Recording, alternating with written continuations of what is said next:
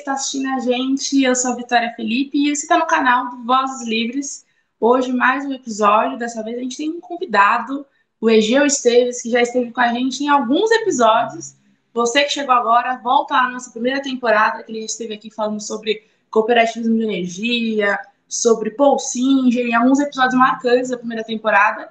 E retorna agora pela primeira vez nesse segundo bloco de episódios aí do Vozes Livres para falar sobre a FUCVAN e cooperativismo de moradia. Tudo bem, Egeu? Olá, Vitória. Olá a todos e todas e todes. Um prazer estar aqui com vocês. Obrigada, Egeu. Você que é psicólogo aí, mestre, doutor, né? Uma longa trajetória aí sobre cooperativismo, já foi formador, assessor do momento sindical, enfim. Como é que foi que você se, queria que você falasse um pouquinho, até uma curiosidade minha, como é que você parou, né, é, é, nesse momento do, do cooperativismo e se aprofundou nisso? E chegou até a FUCVAN. Qual a tua relação com a FUCVAN?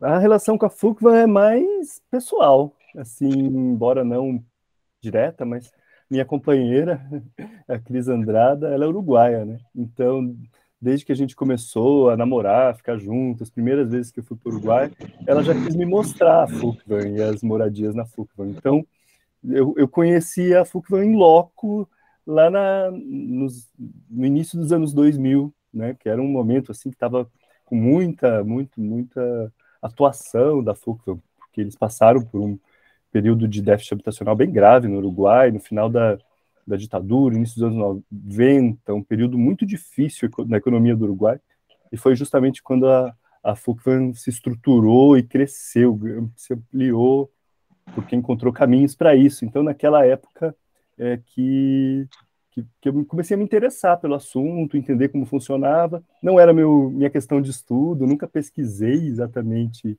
é, isso, né? Eu era muito mais uma questão assim de, de conhecer mesmo a realidade das pessoas que viviam lá, conhecidos, gente do, do, do, do movimento social, do movimento político, mas pessoal. Ah, então você já foi lá pessoalmente, legal. Então explica pra gente primeiro, hoje, o que, que é a FUCVAN, né? Que é a sigla diz Federação Uruguaia de Cooperativas para Ajuda Mútua. É isso? Estou errada? Quase. quase, quase. Cooperativas de Vivenda por Ajuda Mútua. Então, esse Traduz é o... pra gente aí, para quem está ouvindo. É, Federação Uruguaia de Cooperativas de Moradia por Ajuda Mútua. É uma, são cooperativas de moradia. Essa que é a principal diferença das cooperativas deles em relação às que nós temos de experiência no Brasil, né? Eles têm muito, muito bem definido isso desde os anos 60, essa ideia de que a cooperativa de vivenda é uma cooperativa que provê e administra moradia. Ou seja, ela é uma, as pessoas moram nela, é uma espécie de co-housing ou de moradia compartilhada. Embora você tenha vários desenhos, várias tipologias, a maioria tem uma tipologia de uma família, pode ser uma família de vários tamanhos, né? É um pouco mais raro tipologias diferentes, mais, mais coletivistas. De qualquer forma, é, são moradias. Ela não é uma cooperativa de produção habitacional, ela é uma cooperativa de moradia. Ela visa garantir o acesso à moradia, embora ela atue também na construção mas poderia ser na reforma. Digamos, uma cooperativa de moradia poderia prover moradia para os seus cooperados de várias formas, inclusive alugando ou reformando ou por meio de uma concessão.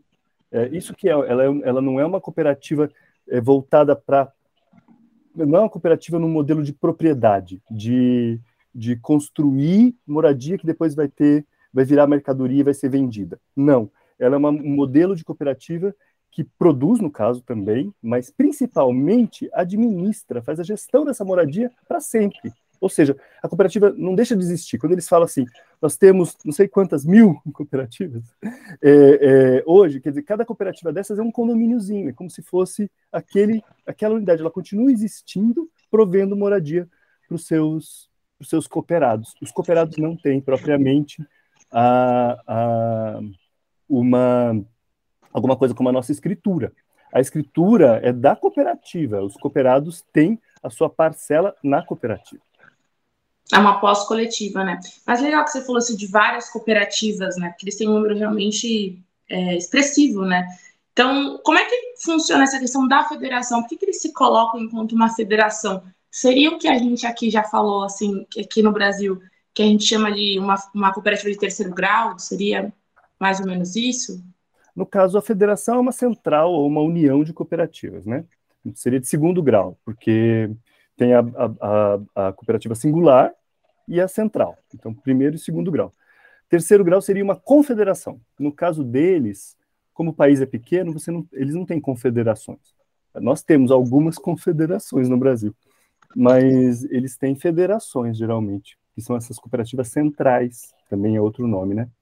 A FUCVAN, ela organiza o movimento, ela se tornou necessária para evitar que isso se dispersasse.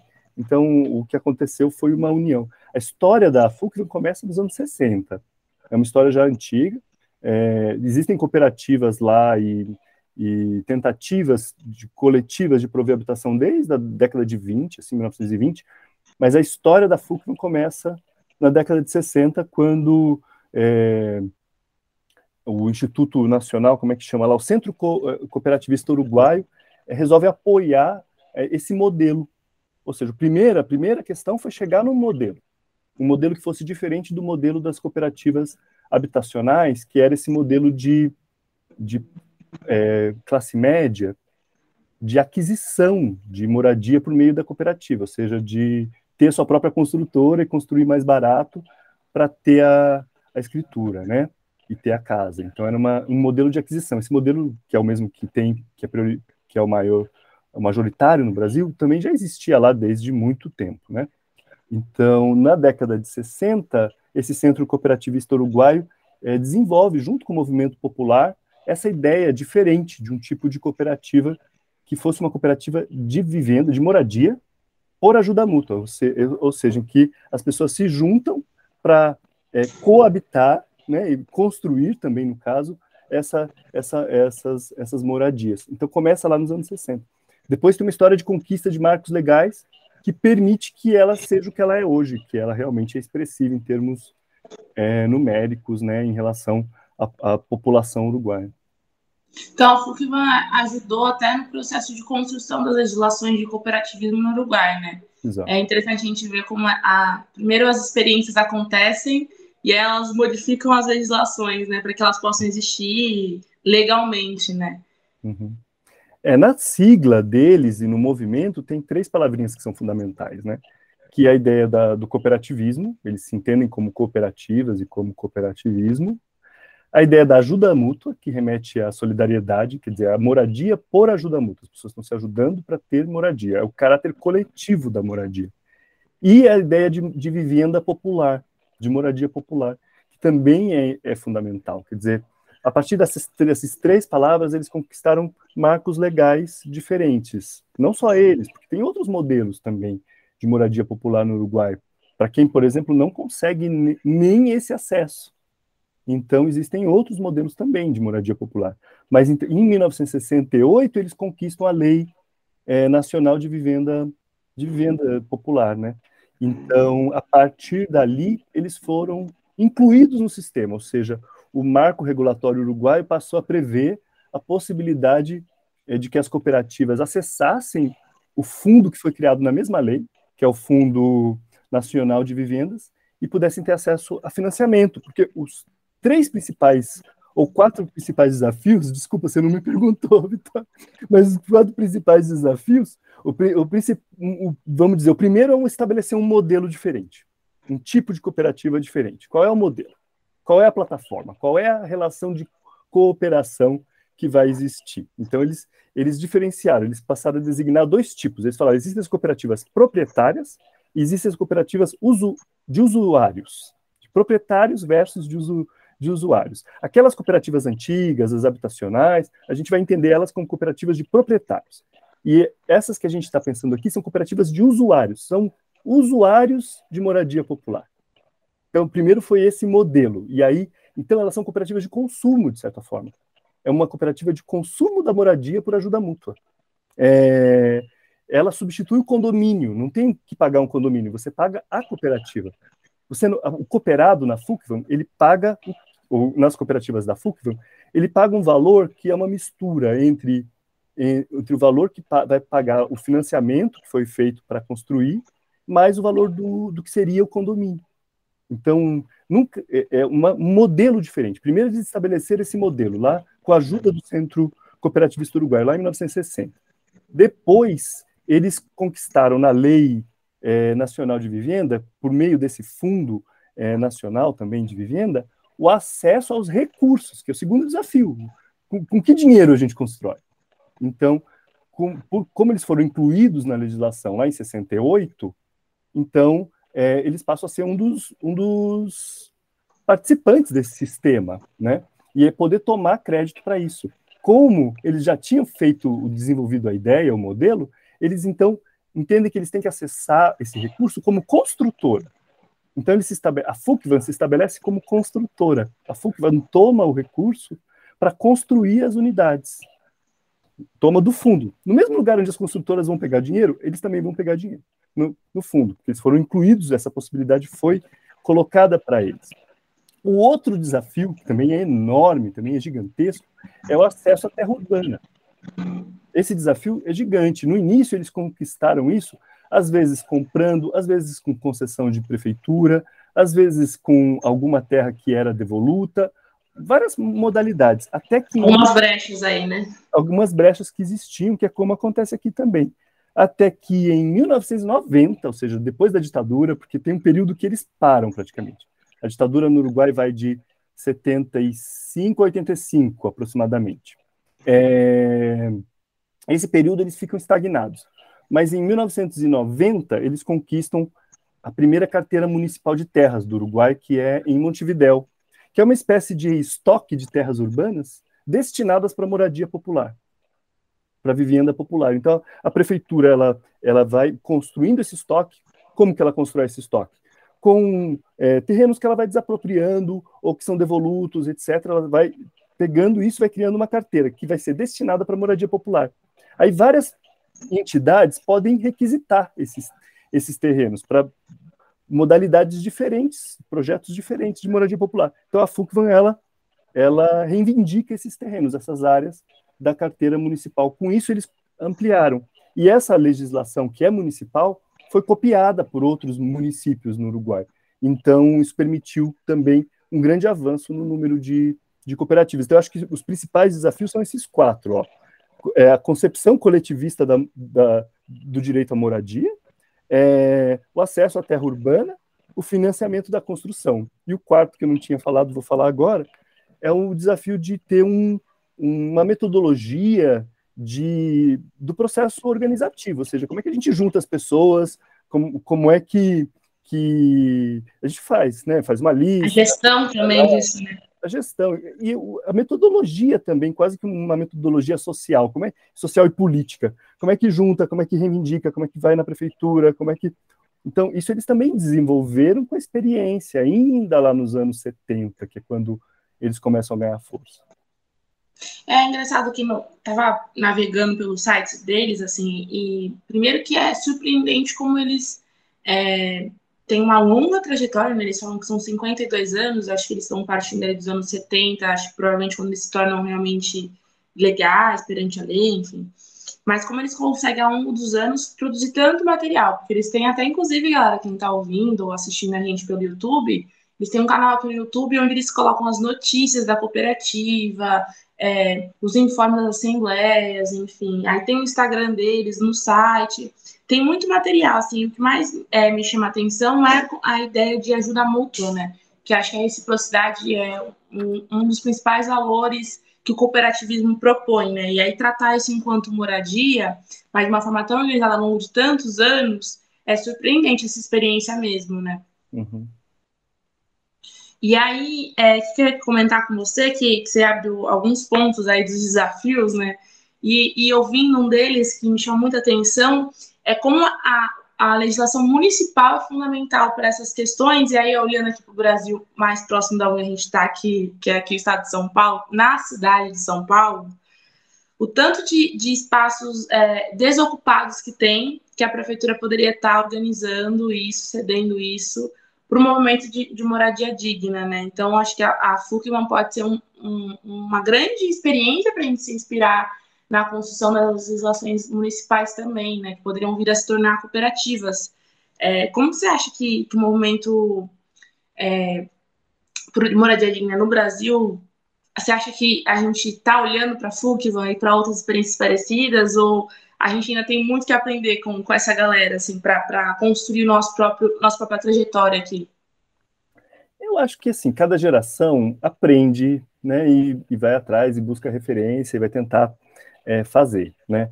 Então, assim, a gente tem levas de experiências muito interessantes no Brasil. E a FUCVAN, acho que há muitos anos, é uma das experiências, até pela proximidade, não é tão difícil pegar um ônibus e ir até Montevidéu, é, até pela proximidade é possível, né? Tem uma influência da FUCVAN no Brasil, na Argentina, no Chile. Existem outros movimentos como esse na América Latina.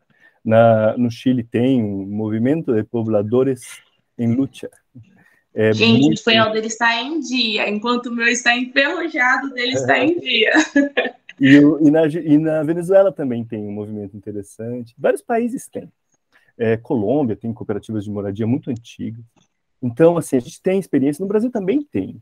A experiência da, dos mutirões da Zona Leste, que vem dos anos 80, ainda na época do governo da Irundina, são experiências de autogestão na moradia muito interessantes, que constituem o movimento Leste 1, que é a União, que faz parte da União dos Movimentos de Moradia, de moradia popular.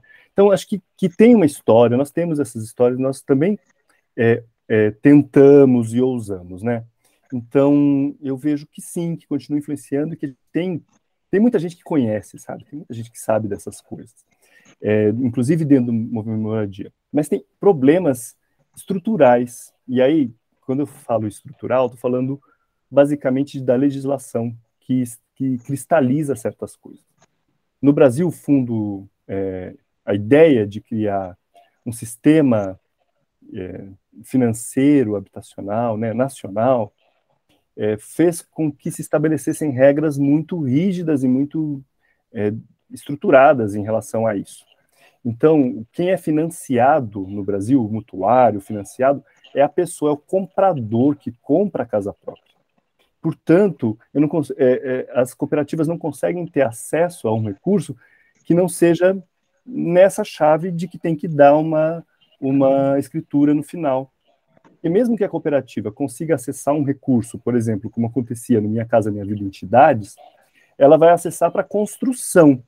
Mas esse recurso só vai fechar a conta quando as pessoas receberem o título, a propriedade, a escritura.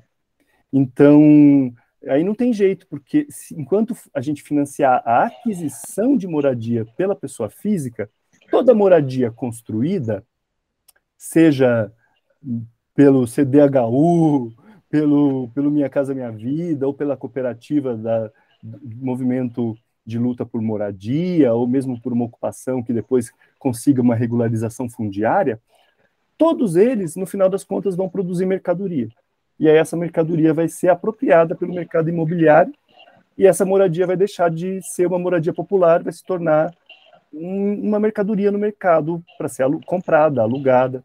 E aí ela deixa de cumprir essa função social da moradia. Então, é, grande problema. Então não tem como, entendi? Num certo sentido, a gente precisa mudar um, uma concepção de casa própria por e, e, e de financiamento imobiliário pela compra da moradia. Enquanto a gente não mudar isso, a gente não consegue estruturar outra coisa, porque, porque tudo passa por escriturar no final. Entendeu? É complicado. É isso que limita as nossas experiências. Não é a nossa capacidade organizativa e nem a capacidade dos movimentos de, de fazer uma aprendizagem desse processo. Eles têm essa capacidade. O problema é que a gente não tem uma legislação que possibilite a, a propriedade coletiva da uhum. Legal você tocar nisso, Jo. A gente tá para chamar aqui, convidar a Carol em breve aí, quem estiver assistindo. Às vezes já até saiu o episódio para falar um pouco sobre essas legislações e algumas propostas de como a gente pode mudar a lei para abraçar essa propriedade coletiva. Mas voltando à FUCVA, então, é, explica um pouco para a gente como é que funciona assim, um cooperado da FUCVA, assim, como é que funciona esse processo de organização deles mesmo. Uhum. Tá? Acho que é bem legal isso. Assim, as primeiras cooperativas da FUCVAN surgem a partir de sindicatos. É uma coisa comum, é comum em vários países. Então surgiram a partir de sindicatos, é, de trabalhadores metalúrgicos, bancários, isso aquilo. Qual é o problema do sindicato nesse sentido? É que os trabalhadores bancários podem morar em vários lugares da cidade. Os metalúrgicos podem morar em vários lugares da cidade. Como é que se organiza a cooperativa, é, que é alguma coisa que vai ter um lugar definido e que alguém vai ter que escolher esse lugar? Então, as primeiras cooperativas da FUCVAM foram grandes conjuntos habitacionais, que lembram os nossos conjuntos habitacionais aqui enormes também, tipo Cidade Tiradentes, Coab. Uhum. Então, os primeiros da década de 70 foram assim também lá porque conseguiam uma terra barata, chamado de extensor urbano, né? uma terra na periferia que, que é barata e aí constrói a infraestrutura lá, a cooperativa acaba construindo o bairro inteiro, e as pessoas têm que mudar para aquele lugar os, e, e, perdem, portanto, os vínculos e as relações que tinham antes com os lugares onde elas viviam. Né? Então, esse modelo, eles demoraram um pouco para encontrar um outro modelo. Entendeu? Eles no início surgiram assim. Atualmente, as cooperativas se formam a partir dos bairros, a partir das pessoas que moram naqueles lugares e que pagam aluguel ou estão em moradia precária. Ou seja, tem uma, uma metodologia comunitária diferente para montar os grupos que vão criar as cooperativas. E as cooperativas são menores, em vez de ser aquelas big cooperativas gigantescas, com, com é, dezenas de unidades, de centenas de unidades, às vezes em dezenas de prédios, né? É, hoje são cooperativas menorzinhas, às vezes constroem é, um pedaço de uma quadra, fazem é, 15 é, é, unidades, assim, entende? Então, isso já desde os anos 90 que eles vêm mudando para esse outro modelo de, de mais cooperativas menores e mais próximas de onde as pessoas já vivem e já têm relações é, sociais, né? É, que é a relação com o território aí, né? A relação com o bairro, é, com a cidade, assim, aonde, aonde se cresce, aonde já se mora, ela é fundamental até para noção coletiva, né, de, de, uhum. de, de, de, se sentir pertencente àquele lugar, né, uma relação de pertencimento, de cuidado, enfim. Então, uhum. acho que é, é, é algo que nas cooperativas de moradia é, é, fundamental, né, a noção de pertencimento com o lugar, com o território, né. Exatamente, porque senão o que acontece? Você está tirando pessoas relativamente pobres do centro ou de lugares próximos ao centro, uma semi-periferia, levando para a periferia, isso vai agravar a pobreza dessas pessoas. Então, é, no momento em que eles mudam a concepção e passam a trabalhar com projetos menores, eles tentam preencher os pequenos vazios urbanos, as pequenas áreas, ou terrenos devolutos, que passam a existir por conta dessa carteira de terras. Então, a carteira de terras foi muito importante lá nos anos 90, porque ela permitiu isso. Então, tem um terreninho ali, eles conseguiram, por exemplo, no, no, na Ciudad Vieja, que é a parte bem central, mais antiga, não é o centro novo, não é o centro do século XX, é o centro do século XVIII, XIX, é perto do porto. Eles conseguiram reconstruir o porto, a região portuária, porque eles foram, tinha muita terra devoluta ali. Terra devoluta o que que é? É moradia que ficou sem pagar o imposto predial, que ficou abandonada, que os, o pessoal morreu e ninguém sabe. Terra devoluta dívida ou por desaparecimento das pessoas. É, é, e outros projetos, mas em vez de fazer tudo como um projeto estatal, o que, que o Estado faz? O Estado coloca essas, é, pega essas terras, coloca na carteira de, de terras urbanas e a cooperativa reivindica. Então ela reivindica, ela vai lá e reforma aquele espaço. Normalmente ela não destrói o que tinha lá. Ela reforma aquilo lá, até para aproveitar uh, não só para aproveitar a construção, mas para aproveitar o, a tipologia construtiva da época. E aí tem uma questão de patrimônio também, da gente manter é, as fachadas né, do século anterior, é, manter também é, visualmente né, o que é a cidade, o que foi a cidade, e manter os estilos de construção, enfim, mas ao mesmo tempo revitalizando de modo que sejam lugares dignos para se morar. Então a gente consegue permanecer é, a parte da história, mas tornando aquele, aquele lugar uma potência para pessoas morarem de forma digna, né? Sim, e também porque tem uma questão assim que mudou a legislação ao longo das décadas. Então, é, se você for atender a legislação atual nessas construções antigas, vai sobrar pouquíssimo espaço para fazer qualquer coisa. Então, o que eles fazem é tentar fazer uma reforma dentro da, daquele parâmetro anterior entende? Para poder ocupar aquele espaço da melhor maneira, que vai até a calçada, por exemplo, tem então, é, e aí com isso eles fazem ali, às vezes são cinco moradias, às vezes são dez moradias, às vezes são oito moradias, e vão, e vão cada um, cada, cada conjuntinho desse, assim, cada predinho desse de oito moradias é uma cooperativa.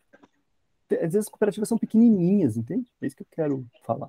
Tem uma é uma propriedade compartilhada daquilo ali. Aí, então, vamos lá, eles conseguem aquela terra, ou seja, a prefeitura designa Primeiro eles constituem a cooperativa, então é a cooperativa dos moradores do lugar tal.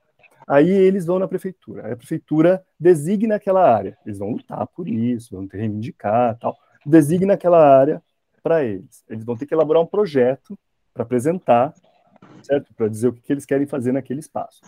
Como eles já têm muita trajetória, então o que, que acontece? Essa cooperativa recebe assessoria da FUCFA, essa cooperativa nova, criada por essas pessoas que vão habitar ali no futuro, recebe assessoria da FUCFA para fazer o projeto, para fazer essa relação com a prefeitura, tudo isso. Aí, para aprovar o projeto, etc., tem grupo de arquitetos, toda essa questão. Vão conversar com as pessoas, vão entender a necessidade dessas famílias, vão entender né, quais são as características que precisam ter nessas plantas, como, como é que essas pessoas vivem, no que, que elas trabalham.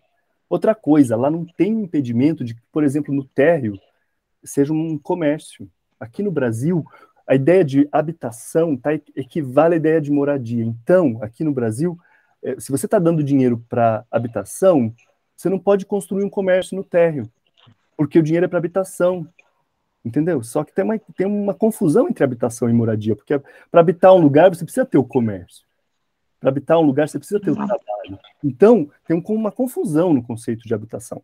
Aí, no caso do, do Uruguai, então, por exemplo, às vezes no térreo continua uma área comercial, eles vão alugar isso para um negócio, para alguém, entendeu?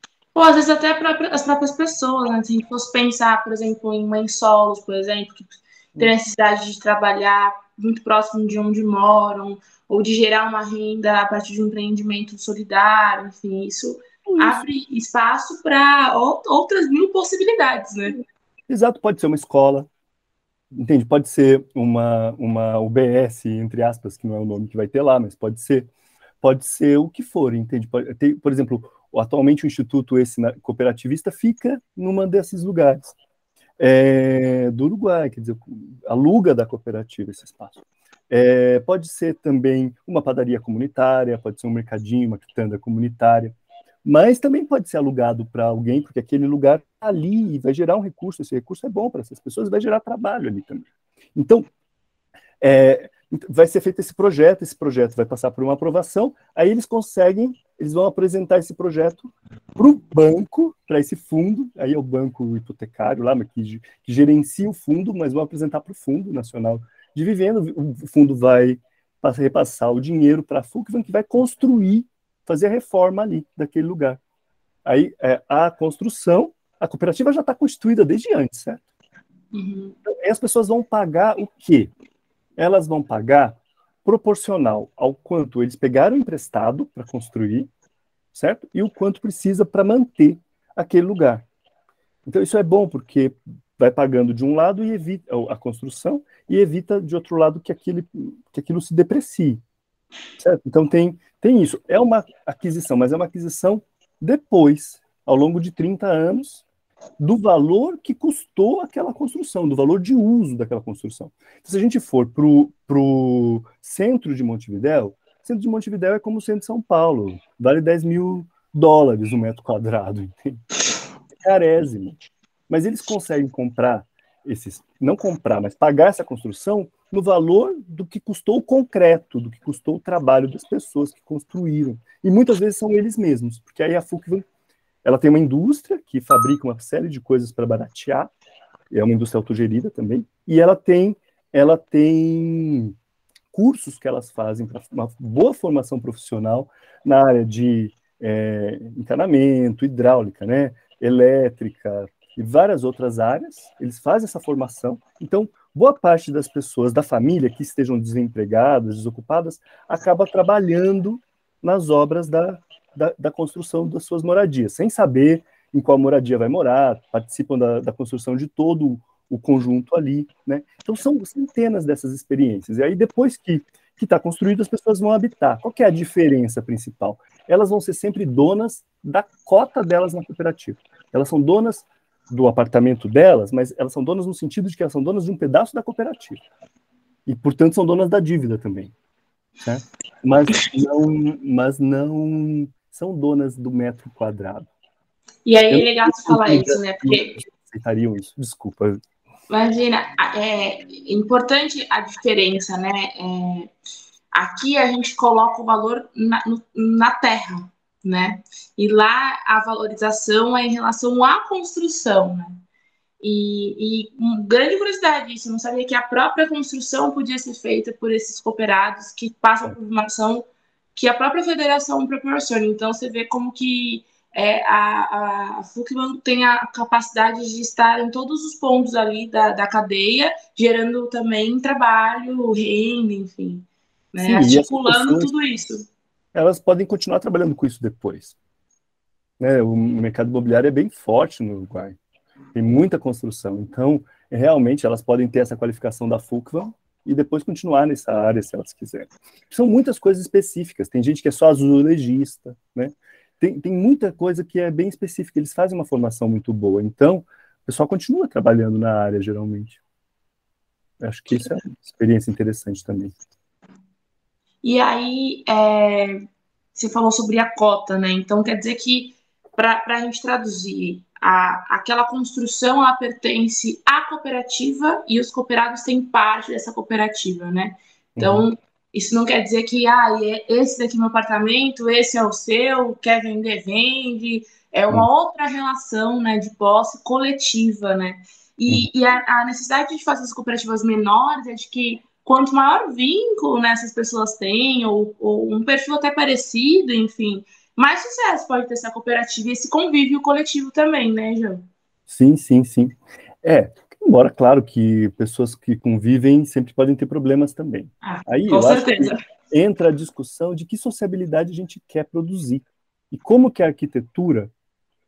A arquitetura sempre participa das relações sociais. A arquitetura e a materialidade em geral, quer dizer, o traçado das ruas na cidade participa das relações sociais. O apartamento participa das relações sociais. A ideia de um prédio de pessoas apartadas umas das outras, os apartamentos apartam, certo?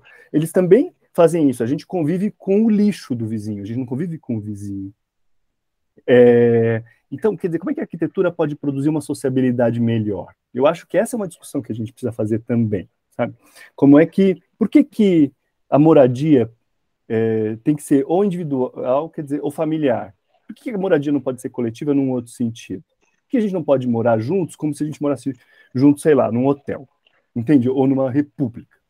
Por que, que a moradia tem que ser dessa maneira, que, que, com uma certa ideologia dos antigos lares lá dos gregos, que são os espíritos da casa, dos, dos ancestrais, que compõem a família, e aí a família com seu fogo, né? Cada família com seu fogo, com seu lar, com a sua panela, com a sua boca de, de fogo para fazer a comida. Essa é uma ideia antiga que vem dos gregos, né? É, pelo menos na nossa cultura. Em outras culturas, vamos para os quilombos no Brasil. Eu ia comentar isso agora. Não é assim. A panela é coletiva, a panela é, é, da coletividade, é da aldeia, não é uma panela. Embora possa ter várias panelas no quilombo, mas, mas elas não são fechadas para dentro de casa num formato de família.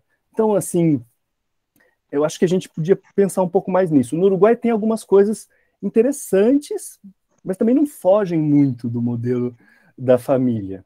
É mais no sentido de que exista uma área de encontro, que as pessoas tenham proximidade, que, que exista uma proximidade também, por exemplo, é, é, as pessoas têm necessidades diferentes. Como elas têm necessidades diferentes, umas podem ajudar as outras nessas necessidades diferentes que elas, que elas têm. Então, você tem idosos, você vai ter as moradias de idosos adaptadas, mais fáceis, provavelmente no andar de baixo.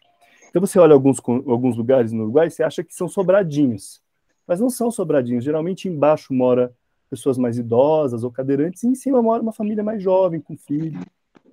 Então, é, é, são situações diferentes que possibilitem que as pessoas compartilhem uma horta comunitária, que compartilhem alguma, algum convívio social, para criar uma sociabilidade que não seja só a sociabilidade da garagem, da vaga e do, do lixo, sabe? A sociabilidade de costas que a gente tem é, muitas vezes nos apartamentos, que as pessoas querem evitar encontrar umas às outras até no elevador, né?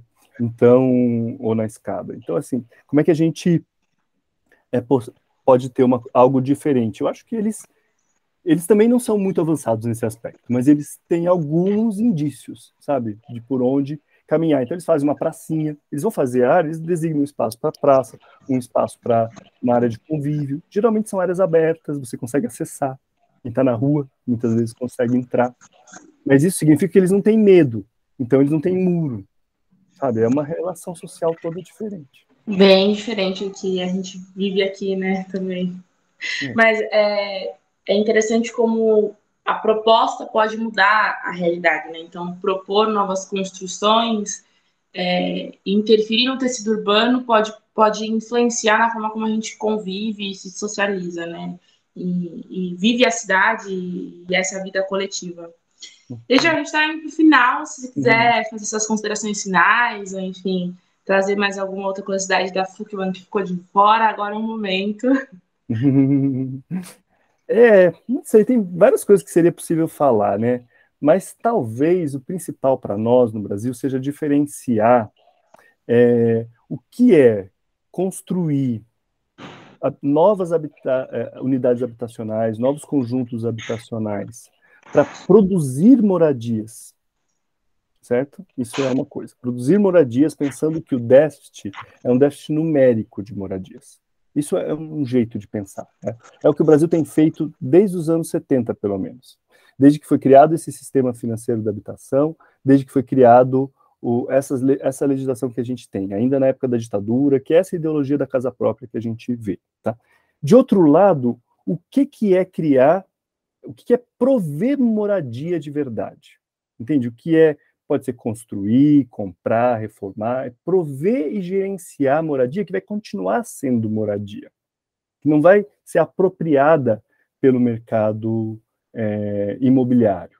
Então, acho que essa diferenciação é importante. O, o, o modelo proprietário, esse modelo que a gente vem fazendo no Brasil, ele cria condomínios de moradia que vão virar mercadoria inevitavelmente vão virar mercadoria. Então, o governo investe muito dinheiro, o poder público investe muito dinheiro, e no final das contas, isso vai ser apropriado por alguém.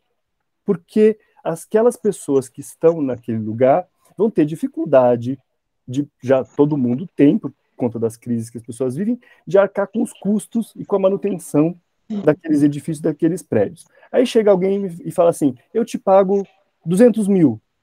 A pessoa pega os 200 mil, e ainda acha que vendeu barato porque o custo do metro quadrado naquela, o preço do metro quadrado naquela região é mais alto. Aí a pessoa vai embora. Onde ela vai conseguir comprar? Por 50 mil, por 200 mil que ela tenha vendido. É o que, já acontece muito, né? O que acontece e ela acaba retornando para o lugar onde ela estava, uhum. em precariedade, enfim. Então, aquele investimento que o governo fez no final das contas, vai ser apropriado pelo mercado imobiliário e aquelas pessoas que, de certa forma, eram as beneficiadas que justificavam aquela construção vão retornar para uma situação precária depois de algum tempo. Com exceções, evidente que existem exceções, mas boa parte dos condomínios, depois de algum tempo, vai ter muito mais gente morando de aluguel do que gente que é de fato beneficiário, mutualista, é, mutuário antigo dessas construções. Então, o, o, eu acho que a gente precisa repensar várias coisas, inclusive isso, quer dizer, o que, que significa o governo fazer todo esse investimento, tipo Minha Casa Minha Vida, e depois isso ser apropriado pelo mercado imobiliário.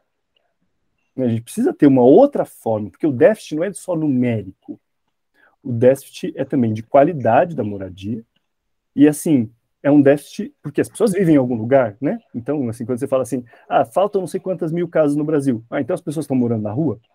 Não, as pessoas não moram na rua porque falta casa no Brasil. As pessoas moram na rua porque elas não conseguem pagar o aluguel ou por outros motivos. Mas é, é o, o que falta é moradia de qualidade.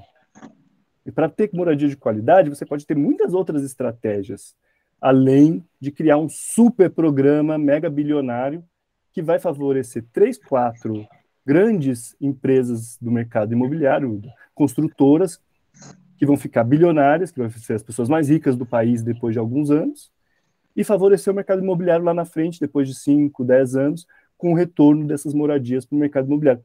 Ou seja. Na mão da especulação, né? na, na lógica do lucro, enfim. Exatamente. Então, assim, tem um equívoco de método. Para resolver esse problema, a solução é outra, não é a, essa solução que a gente está repetindo no erro desde os anos 70.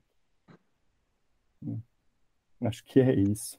O cooperativismo de, de moradia por ajuda mútua, esse cooperativismo com base em usuários da moradia, que querem manter a possibilidade de morar lá, e só lembrando que as cotas são herdáveis, as pessoas podem devolver a cota para a cooperativa, então elas não estão presas àquele lugar, a cooperativa vai pagar para elas, certo? Vai pagar o quê? Proporcional ao, ao valor de uso daquela moradia, que é o quanto ela custou para ser construída. Né? Então, vai devolver esse dinheiro para ela, pode ir para outro lugar, não está presa àquela moradia, mas é, ela é um outro circuito da economia, ela não é aquele circuito da economia de mercado, ela é um circuito de um valor de uso que essa moradia tem. Então, pensar essas possibilidades ajuda a gente a, a olhar para aquilo que evita que isso seja capturado pelo mercado imobiliário. Como? Desmercantilizando. Né? Como desmercantiliza? Desmercantiliza por meio da coletivização. Né? Então, é, tem que manter coletiva a propriedade, é o único jeito de desmercantilizar. É igual ao trabalho, a única forma de desmercantilizar o trabalho é pela associação entre os trabalhadores, porque aí não tem um vínculo de cada um. É igual ao trabalho, a gente desmercantiliza o trabalho quando a gente se associa uns aos outros.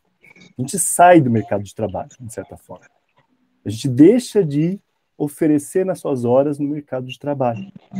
Da mesma forma que a cooperativa, ao manter coletiva a posse daquela, daquela propriedade e, de certa forma, conceder o uso para os seus cooperados, ela está tirando essas unidades do mercado imobiliário. Ela está reservando essas unidades fora do mercado imobiliário para usufruto né, dessas unidades pelos cooperados. É uma reserva, de certa forma, fora do mercado. É isso que, que permite que, que ela cumpra a função social dela da moradia e não seja apropriada pelo mercado imobiliário. É, e é possível, né? É, a gente vê que tem outras possibilidades, outras soluções de construir moradia digna sem ser enriquecendo as grandes construtoras e ainda assim permanecendo que acho que é uma, uma crise para muitas pessoas, que ainda sonham com a casa própria, é, ainda pode existir a liberdade de ter um espaço é, pessoal, é, de ter a, a, o direito à herança, de em algum momento se precisar sair daquela cooperativa, isso, isso já foi pensado, já existe essa possibilidade é, de acordo com, com como a cooperativa está estruturada, né? E, e não colocando aquela construção na mão do, do mercado. Enfim. Então, é possível que a gente consiga respeitar as liberdades individuais e, e propor um uso coletivo é, uma moradia coletiva a partir da reciprocidade da economia solidária. Né? E acho que não só a FUCVAN, mas outras cooperativas, como você falou aí da América Latina, são um grande exemplo aí é que a FUCVAN tem uma longa trajetória e está aí super ativa até os atuais. Achei fantástico. Eles estão agora até com um concurso literário para pensar a história da, da FUCVA. E aí, enfim, achei genial como eles realmente se mantêm ativos e com várias propostas atuais, assim, de envolvimento dos cooperados, né? Uhum. É isso aí mesmo, né? Criando relações de pertencimento com o local, de coletivização, né? Uma sensação de que você pertence, participa, é ativo, conquista, né? E que, que nós somos capazes coletivamente de conquistar as mudanças que nós precisamos. Esse é o principal reforço que, a, que essas, essas experiências dão, né? É sobre a nossa, o sentimento de que a gente tem poder coletivamente de transformar. Eu acho que essa é a principal experiência e é por isso mesmo que esse sistema que a gente vive tenta, ao máximo, tentar evitar esse tipo de, de superação da pobreza por meio da associação e da coletivização. Mas é isso que a gente tem que continuar insistindo. Obrigada, Geu. Eu fiquei muito inspirada com a nossa conversa hoje, adorei conhecer mais da FUCVA. E a gente vai se ver mais algumas vezes, que você já vai de carteirinha aqui no nosso podcast, no nosso videocast, enfim. Para a galera que acompanha a gente até aqui, muito obrigado pela audiência. E quinta de gente tem mais episódio. E provavelmente a gente vai continuar esse assunto de cooperativismo aí, falando sobre a legislação brasileira e quais são os nossos desafios aqui do Brasil, beleza? Muito obrigada, Gil. Até a próxima. Obrigado, Vitória. Obrigado, equipe toda do Livres. tchau, tchau. Tchau, tchau. Como todo trabalho independente, esse podcast pode estar por um Trix. Ops, um Pix, ou melhor, um Tris, sem o apoio solidário de seus ouvintes. Portanto, se você já se divertiu conosco, se enriqueceu, se informou, ou se fomos apenas um passatempo para você, nos ajude para que continuemos existindo. Sem financiamento, sem independência. Portanto, ajude o Vozes Livres se tiver consciência. Isso pode ser feito pelo nosso apoia-se barra podcast Vozes Livres ou pelo Pix, pelo e-mail podcastvozeslivres.gmail.com, escrevendo no assunto a palavra Vozes. Nos acompanhe nas redes sociais, arroba Livrescop e arroba Livres Produtos do Bem. O Vozes Livres é um podcast realizado pela Rede Livres e financiado pelo Sindicato dos Químicos Unificados de Campinas e Região e pela Federação dos Trabalhadores do Ramo Químico do Estado de São Paulo. Produzido coletivamente por Guilherme Prado, Vitória Felipe e pelo coletivo Orvalho Filmes, composto por Eduardo Ferreira, Gaspar Lourenço e Guilherme Bonfim.